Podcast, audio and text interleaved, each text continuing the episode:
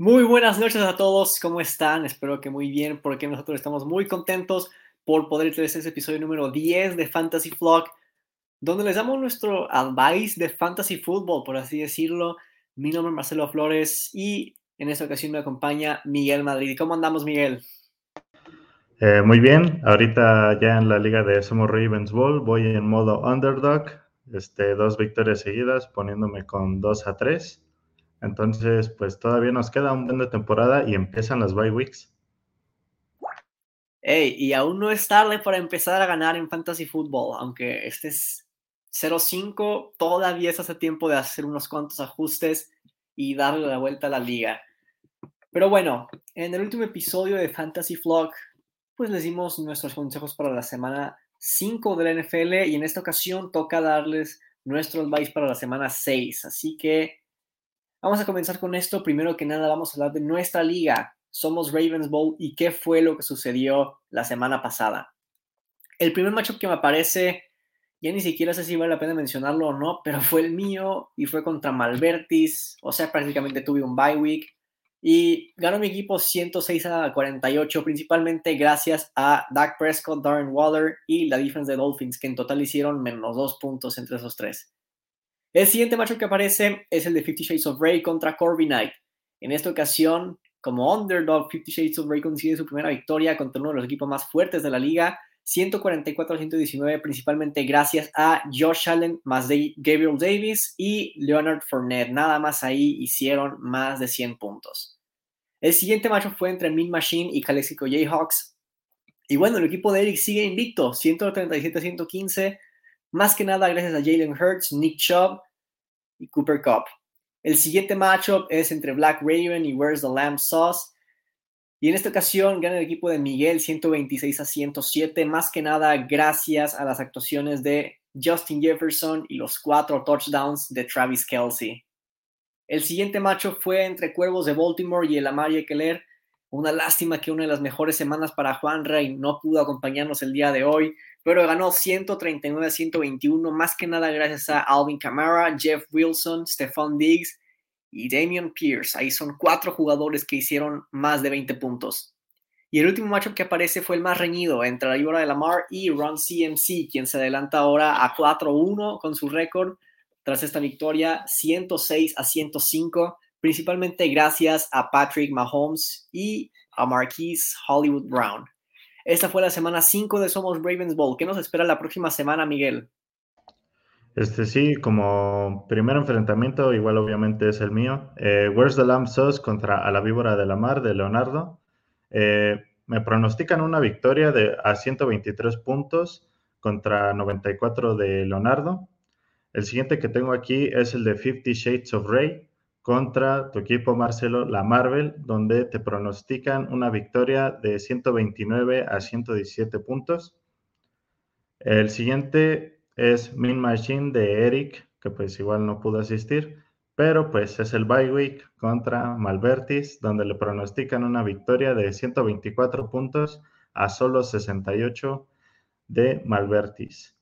El siguiente es el de Corby Knight, que le pronostican una derrota contra Black Raven de 103 puntos a 94.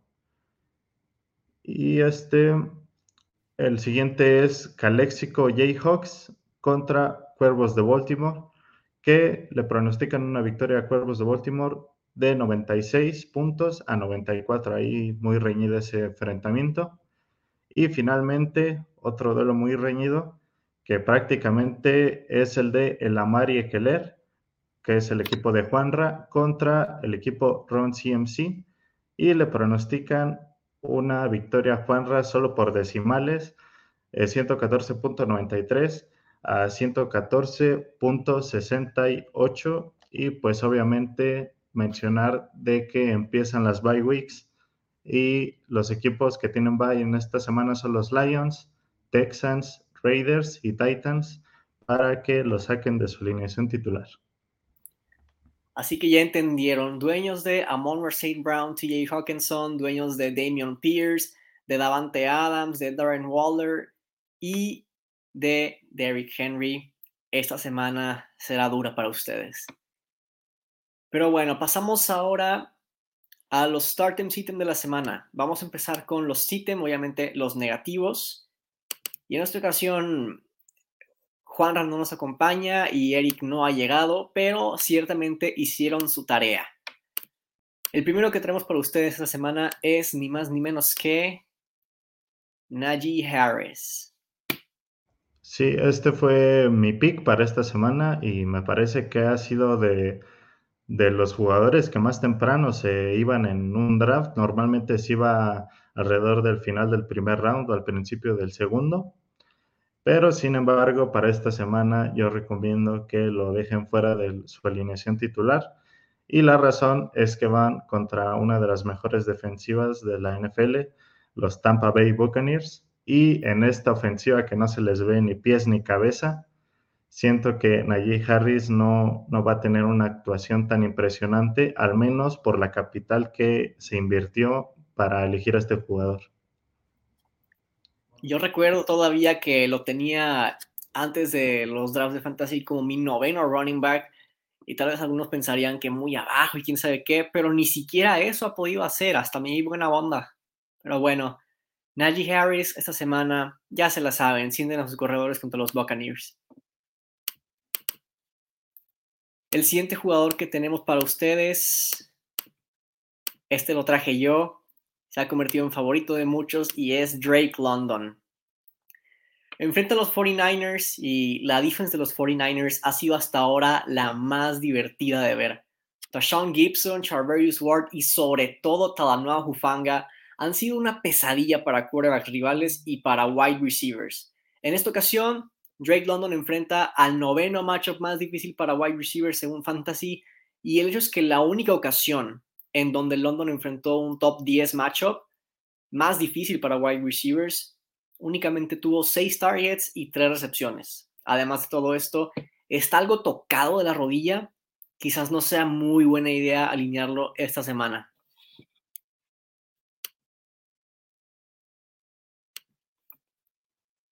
El siguiente jugador que les traemos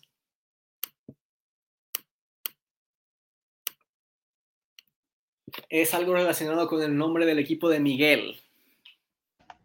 Mi equipo Where's the Lamb Sauce está triste en esta semana porque el señor CD Lamb se enfrenta a la defensiva de los Eagles, que pues es una defensiva que es de las que más ha interceptado balones. Entonces, ¿Qué quiere decir esto? Que pues sus cornerbacks y toda su secundaria en general es muy dura. Y pues de la mano de Copper Rush, o quién sabe, incluso Dak Prescott, no creo que tengan mucha oportunidad para tener un día que valga la pena en el fantasy. Y ahora, Cooper Rush ciertamente es un buen game manager, pero solo hasta ahí. No lo veo ganando equipos como Filadelfia y si regresa Dak Prescott, tal vez sería algo apresurado. Creo que hay que esperarse para al menos una semana para determinar si vale la pena alinear a Lamb o no. En esta ocasión, no creo que sea la mejor idea. Pasamos al cuarto sitem. Este lo trae Juanra, pero les puedo hablar de Clyde Edwards Hilaire. Va contra Bills. Ya con eso decimos bastante. La única manera de que Clyde se salve es con recepciones y touchdowns. Pero no puedes simplemente predecir que un running back va a tener touchdowns contra el mejor front seven que hay en la NFL. Además, la única vez que a Clyde se le dieron más de 10 acarreos fue contra los Buccaneers, un partido en el que los Chiefs tenían muy amplia ventaja. Y dudo mucho que apostara que cualquier equipo de la NFL tendría una amplia ventaja contra los Bills sea buena idea.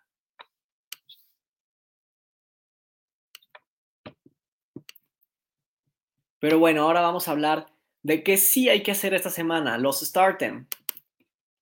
Y el primero que les traemos es ni más ni menos que Kenneth Walker.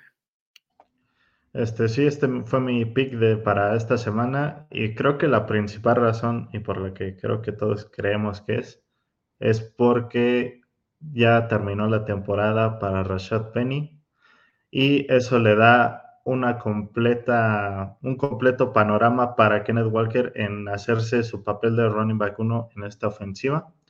Obviamente saliendo como el segundo mejor prospecto de esta clase, después de Brice Hall, obviamente. Siento que el talento sí lo tiene y, simplemente ahora ya se le está dando la oportunidad.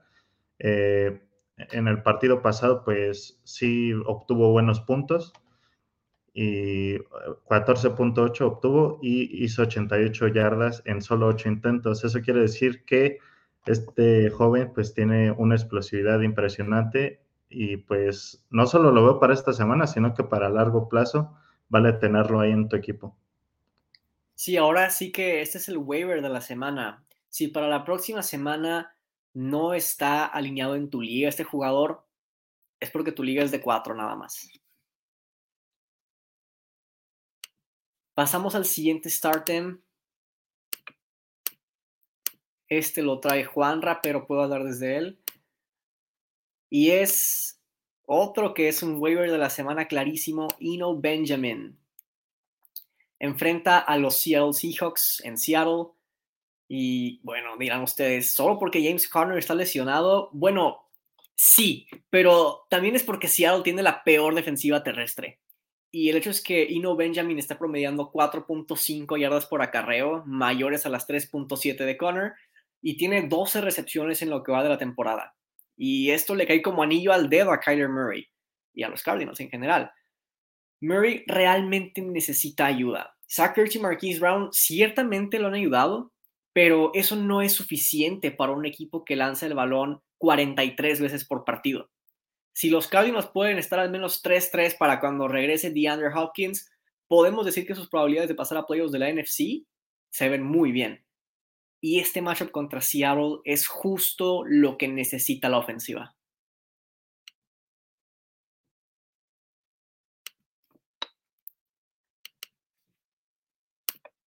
El siguiente startem es el que les traje yo para esta semana y es la defense de los LA Rams.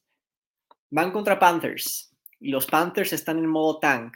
Ya es el primer equipo que se declaró, entre comillas, en modo tank. Y si de por sí, aún con Baker Mayfield, su quarterback titular, eran la segunda peor ofensiva en cuanto a yardas y anotaban 18.6 puntos por partido, con el grupo de receptores peor calificado, ahora cuentan con PJ Walker de quarterback y un cambio de head coach. Boy Wonder contra Christian McCaffrey es un matchup muy interesante de ver, pero McCaffrey no va a poder hacerlo todo solo. Y Jalen Ramsey ya no es el único corner de los Rams. El novato Darion Kendrick está dando de qué hablar. Y sé que la defense de los Rams le ha quedado de ver a más de un dueño de fantasy, pero esta semana es precisamente cuando hay que priorizarla. Sí, igual con esta llegada de un nuevo head coach, este sí tomará algunos, un par de partidos para adaptarse. Entonces, pues sí, siento que pues frente a un oponente como lo son los Rams, sí va a ser muy complicado para, para tomar ese paso, para adaptarse a lo que sigue. ¿Cuántos sacks pararon de esa semana, Miguel? Dos, dos o tres. Tres es el número más bonito. Pasamos al último startem de la semana. Y es Ramondre Stevenson. Este pick me gustó, este fue por parte de Eric. Y pues la misma razón que pues nuestros anteriores startem es porque el corredor principal pues no va, no va a poder este, estar activo para este partido. Y eso le da para un papel de tres downs a Ramondre Stevenson, que pues no me voy a echar flores, pero yo desde un principio sí confiaba en de que se iba a quedar con el puesto de titular al final de temporada. Y pues obviamente se vio que tiene, tiene ese pedigrí de, de corredor de número uno. Y sí siento que sería una buena adición si todavía está en waivers y si lo tienen en su equipo, pues obviamente meterlo ahí en un flex o incluso un running back 2 podría entrar. Y qué buena temporada la que ha tenido Ramondre Stevenson, sobre todo pues, Damien Harris, muy probablemente no vaya a jugar. Este jugador ahora sí que no soy muy fanático personalmente de tener jugadores de Patriots en mi fantasy porque nunca sabes quién va a recibir el balón. Pero esta vez sabes que lo va a recibir Ramondre Stevenson. Ahora pasamos a los sleepers de la semana. Ya saben que esta es como mi sección favorita. Jugadores que tal vez no están muy en el radar de mucha gente, pero que recomendamos ya sea para esta semana particularmente o el resto de la temporada por una u otra razón. El primero que les trajimos fue por parte de, de pues tuya, Miguel, es Romeo Dobbs. ¿Qué nos puede decir de él? Este sí, Romeo Dobbs, que pues en esta semana va contra la defensiva de los Jets. Y pues va además comentar de que ya se ha monitoreado este jugador a través de un par de semanas. Eh, y pues es porque este jugador ha estado intentando armar su camino para convertirse en el wide receiver 1 de la ofensiva de los Packers. Y pues en el momento que Rogers defina realmente quién va a ser su wide receiver 1, en ese momento van a venir los touchdowns y pues si es Romeo Dobbs, pues lo tienes por un precio muy barato. Entonces, pues con esta, con la defensiva de los Jets, yo lo considero un buen matchup para, para conseguir unos puntos por ahí. Y qué joyita la que selecciona Green Bay en una ronda tardía del draft con Romeo Dawes. Todo el mundo pensaba que sería Christian Watson, pero desde la pretemporada Romeo Dawes ha sido quien hace mucho ruido. El siguiente sleeper lo, traigo yo. Y bueno, Patrick Mahomes, no. Josh Allen, no. Amar Jackson, no. Justin Herbert, tampoco. Entonces, ¿Quién es el quarterback mejor calificado por PFF en lo que va de la temporada? Ni más ni menos que Geno Smith o Genio Smith, si lo quieren ver de esa manera. Como todos habíamos pronosticado antes de que comenzara la temporada, ¿no? Bueno, ahora enfrenta a una defensiva débil, que es la de los Cardinals. Es un matchup bottom 10 contra quarterbacks en fantasy y la única vez que Gino enfrentó un matchup bottom 10 hizo 31.7 puntos. Y aún con DK Metcalf y Tyler Lockett a su disposición, solo está alineado en el 26.5% de las ligas de NFL Fantasy, promediando 19.58 puntos por partido. El siguiente sleeper es Brian Robinson, este lo trajo Juanra, y enfrenta a los Bears en Chicago. Tal vez algunos piensen que este es un sleeper porque el partido de jueves por la noche es entre los Bears y los Commanders, pero no es para que se duerman porque Twitter va a despertar a causa de Brian Robinson, quien está alineado en el 46.9% de las ligas NFL Fantasy. Y bueno, Brian Robinson ya jugó su primer partido, aunque no le fue muy bien que digamos, pero no podíamos esperar que un novato en su debut tenga números de videojuego contra un equipo que ya lleva un ritmo de cuatro partidos jugados y además ser un matchup difícil contra los Titans. Esta vez se enfrenta a los Bears, que realmente no tiene una defensiva muy consistente que digamos. De vez en cuando vemos a Eddie Jackson, de vez en cuando a Roquan Smith, quien se me hace un poco sobrevalorado, pero el hecho es que Robinson está en una situación donde en prime time, sobre todo, tiene una oportunidad de oro para hacerse notar. Ya finalmente pasamos con Alec Pierce, que pues es el wide receiver número 2 en los Indianapolis Colts. Eh, detrás de obviamente Michael Pittman. Y pues lo que hemos visto a lo largo de estas cinco semanas ha sido que Matt Ryan sí lo toma mucho en cuenta. Entonces, pues contra Jaguars, que pues a pesar de que su defensiva se ha visto muy bien, siento que toda la atención se va a ir con Pittman y obviamente con Jonathan Taylor. Entonces eso les va a dejar una abertura para que Alex Pierce saque brillo y anote algunos puntos para la semana 6.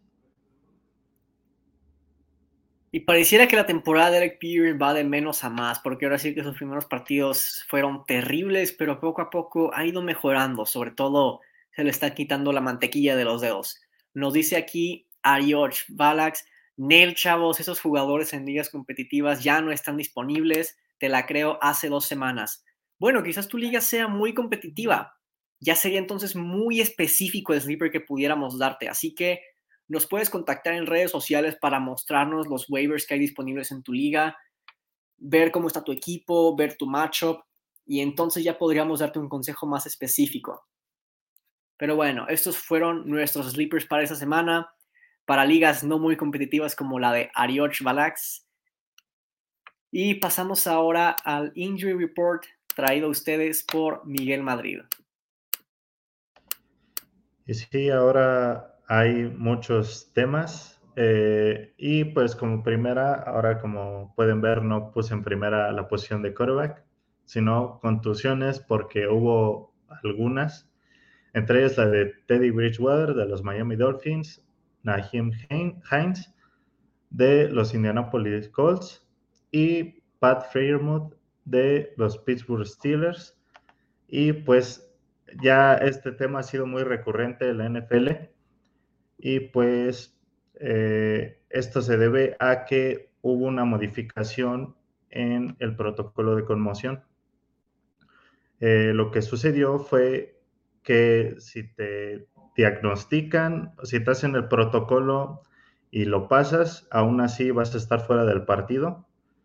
Y aparte añadieron un nuevo término para que puedas estar fuera, que es el término ataxia, porque aquí no solo vienen a divertirse, vienen a aprender también, que ataxia es un deterioro en las habilidades motoras, tal como el equilibrio, la coordinación, y pues como por ejemplo lo que vimos con el caso de Tua o de, o de Heinz, que parecían ahí como que estaban bajo influencia de bebidas alcohólicas, pero en realidad fue por este tema que se llama ataxia, e incluso también presentan dificultad al habla o eh, movimientos así oculares que pues no son voluntarios.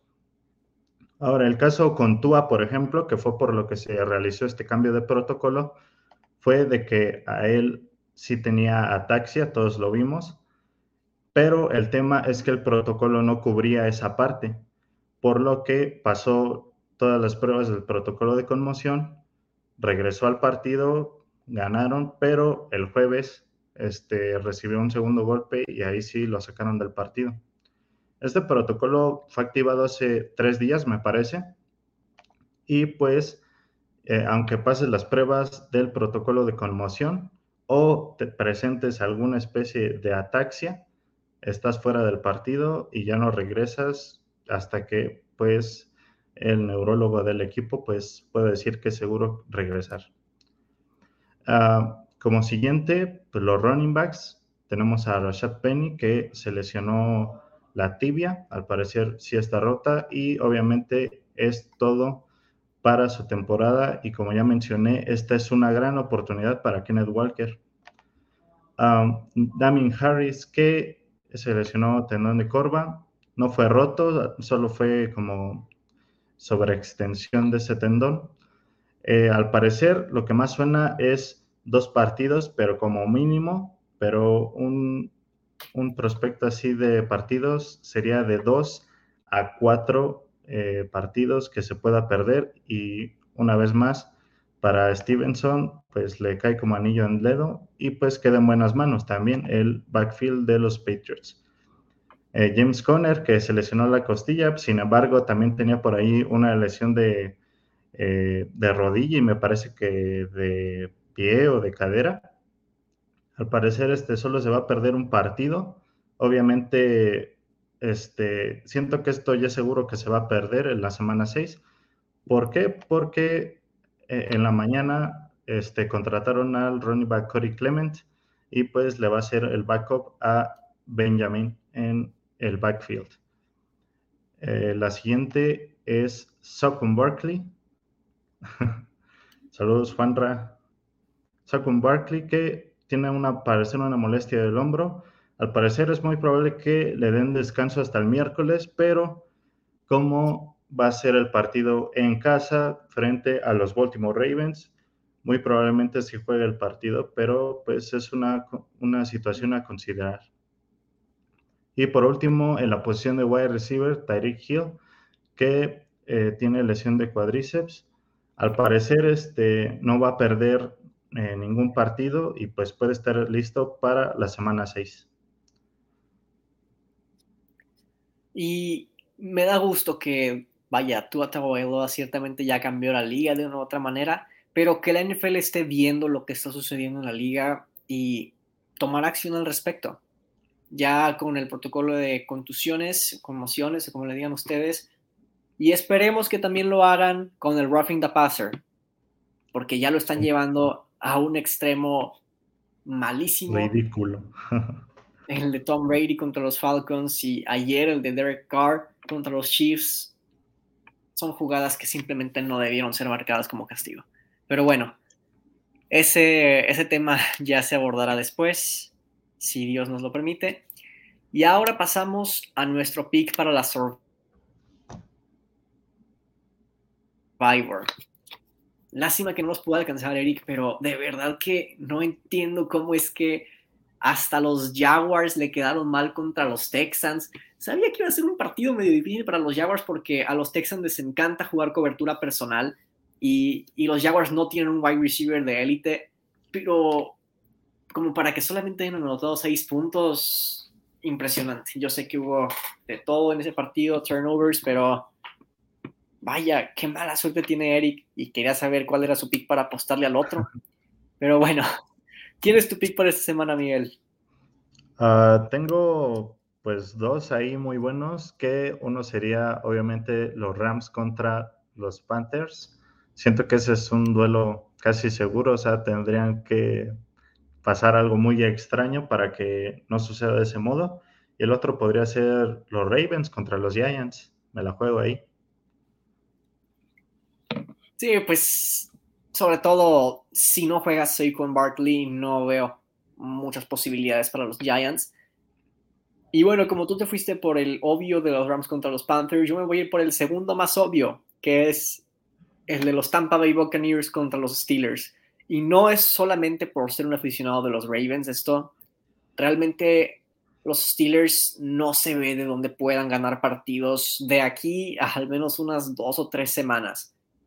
Kenny Pickett no jugó tan mal como pensarías por el marcador contra los Bills. Sí tuvo sus errorcitos, pero fue más que nada, vaya, algunas recepciones que no pudieron hacer los receptores, buena ejecución defensiva por parte de los Bills, pero su prueba no se puso mucho más fácil que digamos. Enfrente a la defensiva de los Buccaneers, Sabemos que tiene muchísima calidad esta defensiva, un front seven peligroso.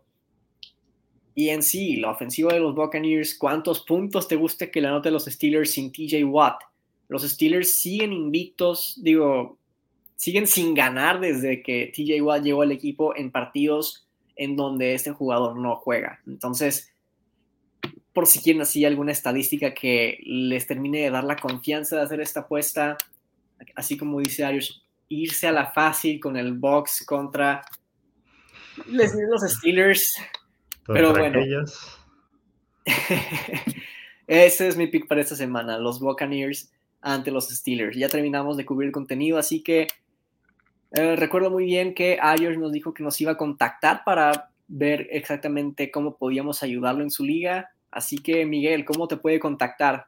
en tus redes sociales? Este, en Facebook, así como está en banner, Miguel Madrid, y en Twitter como Demonic-Mike, y también así de ese modo en Instagram, por supuesto, ahí hacerles la invitación si quieren darle like a mi página de memes, Memes Tochairos, ahí son bienvenidos. Excelente, a mí me encuentran como Marcelo Flores en Facebook y en Instagram como arroba guion bajo Marcelo Flores, igual por cualquier duda que les haya quedado el stream, cualquier duda que tengan sobre los Ravens, sobre la NFL en general, sobre fantasy, ahí estoy disponible. Y bueno, cerramos con, este tema de que Ayoch tiene a Mike Evans, Godwin y Fournette en una de sus ligas. No sé qué tanto vaya a funcionar esa fórmula de tener a tantos jugadores del mismo equipo en una liga, sobre todo cuando tengan su bye week o en partidos en donde la defensiva contraria a los Buccaneers de plano tengo un plan de juego brillante y los deje así con menos de 10 puntos anotados, entonces los tres te quedarían mal. Entonces estaría bueno ver de dónde podrías deshacerte de alguno de ellos y obtener algo de valor a cambio con un trade. Pero bueno, Ya con eso cerramos el episodio número 10 de Fantasy Flock, segunda temporada. Nos vemos mañana a las 8 pm en Ravens Clock y recuerden que hoy siempre somos Ravens. Nice.